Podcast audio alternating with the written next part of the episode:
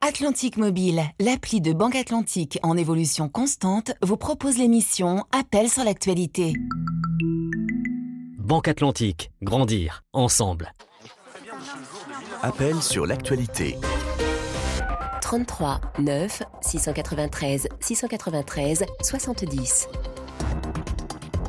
Chantal Leroux. Bonjour, bienvenue dans Appel sur l'actualité. Le vendredi, c'est la libre antenne. Vous avez choisi de nous parler de la présidentielle au Sénégal, de Kinshasa, qui demande des sanctions à l'encontre du Rwanda pour son soutien au M23 et dénonce le protocole d'accord signé entre l'UE et Kigali. Vous reviendrez sur la flambée des prix du carburant et des denrées alimentaires et sur le départ annoncé de Kylian Mbappé du PSG à la fin de la saison. Ira-t-il à Madrid ou pas? Vous nous direz ce que vous en pensez 30 minutes. Vous pouvez encore nous contacter sur WhatsApp au 33 9 693 693 70. Mais d'abord, vos questions euh, sur l'actualité à la rédaction de RFI. Direction euh, l'Espagne où l'agglomération de Barcelone connaît une sécheresse historique. Alex, bonjour. Oui, bonjour Chantal. Vous nous appelez de Sikenzi en Côte d'Ivoire. En ligne avec nous, Stéphanie Schuller du service environnement climat de RFI. Bonjour. Bonjour Chantal et bonjour Alex. Alex, on vous écoute, vous avez la parole. Merci. Alors, en Espagne, euh, l'agglomération de Barcelone fait face à une grande sécheresse, comme vous l'avez dit tout à l'heure. La ville est alimentée par des bateaux citernes qui désalinisent l'eau. Alors, mes questions sont les suivantes. Un, est-ce une solution viable? Et ma dernière question, d'autres solutions de long terme ont-elles été trouvées? Alors, Stéphanie Schuller. Alors, euh, pour l'instant, il faut dire, Alex, que cette décision, en fait, d'envoyer les bateaux euh, euh, pour livrer l'eau à Barcelone n'a pas encore été prise, et c'est là pour deux raisons. Premièrement, le transport d'eau par bateau est extrêmement coûteux. Ça coûte 20 à 30 millions d'euros par navire, estime l'agence catalane de l'eau. Et donc, pour les autorités, un tel prix ne pourrait se justifier qu'en cas de situation d'urgence extrême. Il est possible que cette situation pourrait être atteinte au mois de juin si d'ici là, il ne pleut pas. Et deuxièmement, le transport par bateau ne permet pas de transporter de grandes quantités d'eau. Le plan d'urgence prévoit une rotation de deux navires par jour qui livreraient l'eau issue d'une usine de dessalement à Sagonte, c'est euh, dans la province euh, de Valence. Donc chaque bateau pourrait transporter 20 000 mètres cubes d'eau, mais cela correspond seulement à la consommation journalière d'un Barcelonais sur 10. Donc pour répondre à votre première question, Alex, non, ceci n'est bien évidemment pas une stratégie viable, mais les autorités s'y préparent tout de même pour être prêtes au cas où. Pour beaucoup de, de Barcelonais, Stéphanie, la situation a quand même un petit air de déjà-vu, non? Oui, Chantal, là, vous faites allusion au printemps 2008. Euh, en cette année-là, la capitale catalane était déjà obligée de se faire livrer l'eau euh, par navire, pareil, à cause d'une sécheresse sévère. Mais il n'y a eu qu'une seule livraison à l'époque depuis Marseille, parce que la pluie était finalement de retour. Mais on imagine que cet épisode a servi euh, d'avertissement. Qu'est-ce qui a été fait depuis? Eh bien, la Catalogne a en effet investi dans de nouvelles infrastructures. Il y a eu de nouvelles stations de dessalement et une augmentation considérable d'utilisation des eaux régénérées. L'eau issue de ces nouvelles infrastructures et technologies représente aujourd'hui un quart quand même de la consommation d'eau potable de Barcelone et ses alentours. Mais voilà, ça ne suffit plus. Alors, qu'est-ce qui est prévu maintenant? Alors, euh, les autorités catalanes ont annoncé la construction de nouvelles usines de dessalement ou alors l'agrandissement d'usines déjà existantes et aussi de nouvelles installations de traitement d'eau potable pour un coût total d'au moins 600 millions d'euros. Mais elles ne seront pas opérationnelles avant 2028 au plus tôt. Entre-temps, il y a les hôtels et les campings qui se lancent, eux, dès maintenant dans des achats effrénés d'usines de dessalement portables. Elles coûtent entre 50 et 150 000 euros par pièce mais pour ce secteur économique, principal employeur de la Catalogne, il s'agit de sauver la saison touristique, bien sûr, qui commence dans quelques semaines. Est-ce que, d'une façon générale, ces infrastructures euh, et technologies peuvent être la solution contre le manque d'eau en Catalogne, Stéphanie? Eh bien non, Chantal, en tout cas pas seulement, parce que selon les scientifiques, nous ne sommes plus dans un scénario de sécheresse passagère, mais euh, dans un processus de désertification qui touche plusieurs régions autour de la Méditerranée, dont la Catalogne, mais aussi l'Andalousie, par exemple, au sud de l'Espagne. Deux raisons expliquent ce risque de désertification. Premièrement, le changement climatique, bien sûr, qui apporte des températures plus élevées et des sécheresses plus longues et plus sévères. Et deuxièmement, l'intensification de l'agriculture dans les zones arides et donc des cultures qui consomment plus que les ressources peuvent encore donner. Et là, on voit bien que la technologie et les infrastructures ne sont d'aucun recours si nous ne changeons pas notre rapport au sol et, in fine, nos habitudes de consommation. Merci beaucoup Stéphanie Schuller pour ces explications. Alex, j'espère qu'on a répondu à vos questions. Bonne journée à vous. Gano, bonjour. Bonjour Chantal, bonjour à tous les auditeurs de RFI, particulièrement à ceux de Giguinchon dans la région sud du Sénégal d'où je vous appelle. Voilà. En ligne avec nous, euh, Onesphore Sematumba, bonjour. Bonjour, bonjour Chantal. Vous êtes analyste pour la région des Grands Lacs à l'International Crisis Group. Gano, vous avez la parole. Oui, euh, j'ai deux questions sur le sujet. Le ministère des Affaires étrangères roumain a annoncé le décès de deux mercenaires roumains dans l'est de la République démocratique du Congo. Sur ce sujet, j'ai deux questions. Que sait-on de cette société privée pour laquelle il travaillait? Alors, Onesphore, c'est Matumba. Euh, d'abord, avez-vous été surpris par cette information? Euh, Il faut préciser hein, que selon la presse, les deux Roumains auraient été tués par des rebelles du M23. Oui, effectivement, ces deux Roumains sont morts au, au combat le 7 février exactement à 25 km à l'est de Goma, dans la cité de Saké, alors qu'ils participaient au combat contre les M23 du côté de, l'armée congolaise. Donc, leur mort n'est pas une surprise, c'est plutôt la communication du ministère des Affaires étrangères qui a été une sorte de surprise parce que, euh, en tant que mercenaire, on on ne s'attendait pas à ce qu'il y ait cette communication officielle, mais, mais les faits sont là. Donc, ils sont morts au front et, il y a eu aussi quatre blessés roumains également. Quelle est cette euh, société privée qui les avait euh, recrutés? C'est ce que voulait savoir euh, Gano. Ah, ok. Donc, c'est deux morts, en fait, ces deux mercenaires roumains euh, travailler pour une société euh, qui s'appelle Congo Protection. C'est une société euh, locale, mais qui, qui opère avec un grand mercenaire, un ancien de la, de la Légion étrangère française d'origine roumaine qui s'appelle Horacio Potra. Il est très très bien connu. Donc il a, il a signé un contrat avec Kinshasa, donc avec le Congo, euh, c'est un contrat d'instruction, de formation et d'appui à l'armée congolaise. Donc, il a euh, quelques centaines d'hommes euh, déployés essentiellement au Nord Kivu, mais vous comprenez qu'au-delà de la mission d'instruction et d'appui, les hommes participent aussi au combat aux côtés de l'armée congolaise. Donc, euh, quand Félix Tshisekedi affirme qu'il s'agit de coach et non de mercenaires, c'est de la langue de bois? C'est plutôt des coachs, des coachs joueurs, si vous me permettez. Des coachs joueurs? Ils coachent, oui, oui, ils coachent, mais, mais ils, ils entrent aussi sur le terrain. Donc, ce n'est pas vraiment que des coachs. D'accord. Gano, vous avez euh, d'autres questions pour euh, Onesforce et Matumba? Oui, la deuxième question, a-t-on connaissance d'autres sociétés privées, présentes sur le sol congolais?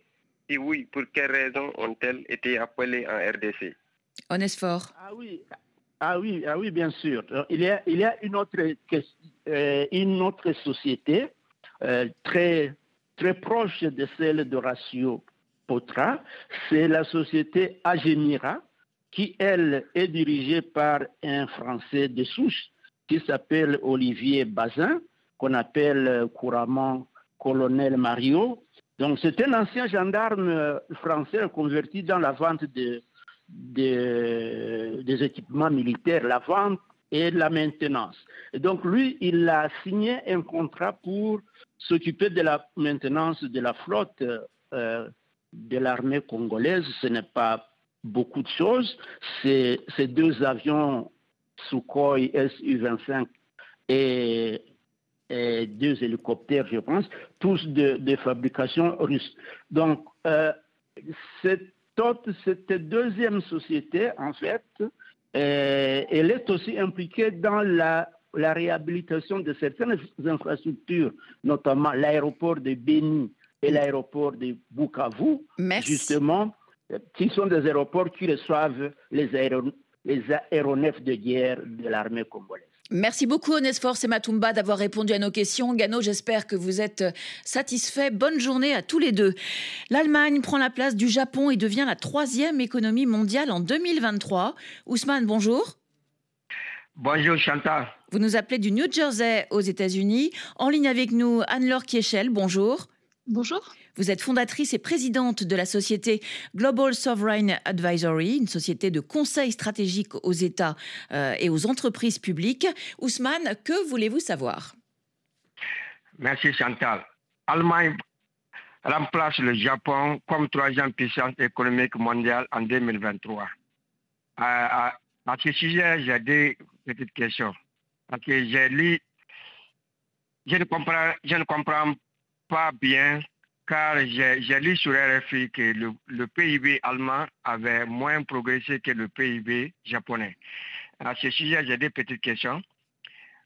La première, comment expliquer alors la, progression de l'Allemagne? La deuxième, comment fonctionne ce type de classement? Anne-Laure est-ce qu'on peut parler de progression en trompe-l'œil pour l'Allemagne? Alors en effet, c'est une question extrêmement intéressante parce que le PIB allemand, quand on le regarde en 2023, euh, s'est contracté en effet de 0,3%, alors que le PIB japonais a cru quasiment de, 2%. Mais en fait, vous avez une dynamique qui est une dynamique quelque part plus longue, hein, de plus long terme. Et ça, on le voyait depuis quelques années. Euh, vous avez, euh, et c'est quelque part pas une surprise que l'Allemagne dépasse le Japon, parce que le Japon souffre pour des raisons de dynamique démographique et de productivité. Vous avez un déclin démographique très important au Japon. Juste pour vous donner un chiffre, la population a baissé à peu près de 4 millions de personnes depuis le pic de 2010. Donc c'est absolument énorme. Et vous avez également une très faible productivité. Alors on en parle souvent, mais la productivité des, travailleurs au Japon est la plus basse du G7 et dans la moyenne très basse de l'OCDE. Donc tout ça sont des raisons, malgré en effet euh, le, fait que l'Allemagne souffre, et d'ailleurs le ministre de l'économie allemand euh, en a parlé de manière assez ouverte, euh, et qui soit confronté à une crise de son modèle, hein, puisque souffrant de la demande mondiale un peu atone et d'une hausse des coûts d'énergie. Malgré cela, euh, il y a ce phénomène de rattrapage parce que le Japon, quelque part, souffre de manière plus, on va dire, tendancielle et structurelle, plus que, euh, plus que l'Allemagne. Comment le Japon a-t-il vécu la perte de son troisième rang économique mondial? Alors le, Japon est dans une crise, euh, je dirais, économique euh, forte actuellement et une vraie remise en, question. Donc ce n'est quelque part qu'une... Euh, on entérine quelque chose qui était déjà vu, connu. et je, vous donne un autre exemple. Ils n'ont peut-être pas pris tout le, virage de la digitalisation. Et, et, donc là, quelque part, sont restés sur des entreprises plus traditionnelles. Donc c'est à la fois quelque chose qui est connu, euh, et qui est un vrai sujet de phénomène de société, puisqu'il y a beaucoup de jeunes japonais extrêmement bien formés qui vont justement dans les secteurs de digitalisation à Singapour, par exemple. Donc c'est un phénomène à la fois connu, qu'ils savent qu'ils doivent adresser, et évidemment, quand il y a des nouvelles comme ça qui entérinent une situation connue, bon, bah, c'est quelque chose qui évidemment ne, fait bien sûr pas, pas, plaisir. Quels sont les pays qui rêvent d'être classés euh, troisième puissance économique mondiale et qui ont de bonnes chances de détrôner l'Allemagne? Alors, c'est également très, intéressant parce qu'en fait, la première place euh, semble vraiment durablement acquise aux États-Unis, la deuxième durablement à la Chine. Ensuite, quand on regarde, en effet, il est fort probable que l'Inde arrive à doubler le Japon et l'Allemagne pour être la troisième économie du monde, euh, je dirais, dès 2027. Alors, c'est toujours difficile, hein, ces prévisions, mais ça a en tout cas beaucoup de sens économiquement de se dire que dès 2027, ça peut être, ça peut être le cas. Et là, là aussi, la dynamique démographique est très favorable. Je pense également que le Brésil et le Mexique devraient réaliser des percées de 2 à 3 places dans les 5 prochaines années et donc pourraient entrer dans le fameux top 10 des économies, euh, des économies mondiales. Je recommande également de suivre l'Indonésie, qui est 16e euh, économie du monde et qui probablement va également nous surprendre pour sa progression. Merci beaucoup Anne-Laure Kiechel pour euh, cet éclairage et merci Ousmane de nous avoir appelé. Bon week-end à tous les deux. On termine cette première partie d'appel sur l'actualité avec le Tchad et le soutien de Saleh Kebzabo à Mahamat Idriss Déby Itno. Adrien nous appelle de Marois. Bienvenue Adrien. Oui, bonjour Chantal et bonjour à tous les auditeurs de la Radio Mondiale. Pour répondre à vos questions, Adrien, le politologue tchadien Evaris Ngarlem Tolde est en ligne avec nous. Bonjour. Bonjour. Adrien, nous vous écoutons. Merci. Au Tchad, l'UNDR de Saleh Kelzabo rejoint la coalition qui soutiendra le chef de l'État pour la présidentielle prochaine. À ce sujet, j'ai deux questions. La première, pourquoi prend-il cette décision alors qu'il a été remplacé à la primature par Mamad Devi Itno? Alors, on va d'abord répondre à cette première question. Évariste Ngarlem Tolde, euh, quel calcul politique cache ce soutien de Saleh euh, Kebzabo à l'homme fort du pays? Ben, Vous dites c'est bien un calcul politique, parce que pour l'UNDR et Saleh Kebzabo, il ne fait aucun doute que Mamad Idriss Déby Itno va gagner l'élection présidentielle donc, euh, autant se concentrer euh, sur les autres élections. Même si Salih Kebzabo a été remplacé, il n'y a pas eu de rupture entre lui et le chef de l'État. Il ne s'est pas fâché. Il ne s'est pas fâché avec euh, Mahamad Déby Itno quand celui-ci a choisi de, le remplacer par Succès Masra le 1er janvier. Non, il n'a il a eu jamais de rupture puisqu'il a même conservé des ministres dans le gouvernement de succès Masra. Et lui-même, d'ailleurs, a été nommé il y a deux semaines, un peu plus, médiateur de la République. Et vous savez que la médiature est une institution de la Cinquième République. Donc, euh, Saleh Kebzabo n'a pas pour autant renoncé à ce que son parti pèse dans les prochaines joutes politiques au Tchad. Alors justement, justement euh, Adrien, vous avez une autre question à ce sujet. Oui, euh, quel pourrait être son rôle au sein de la coalition présidentielle? Évariste.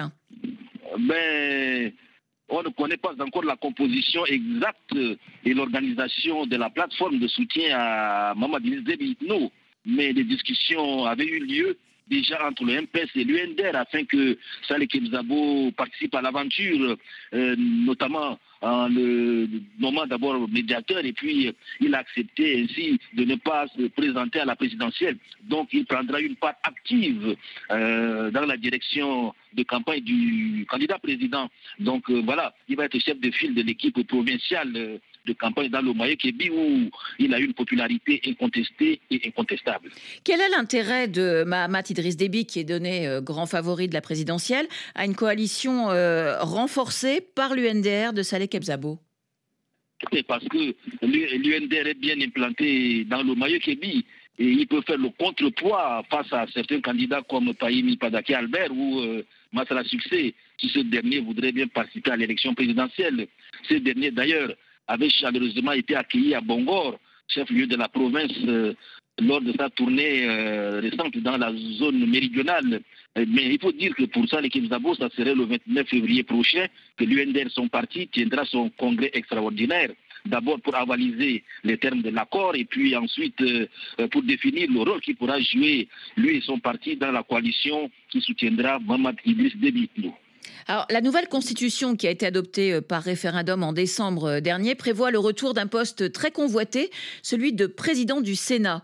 Euh, est-ce que Saleh Kebzabo vise ce perchoir selon vous? Oui, une chose est sûre. Hein.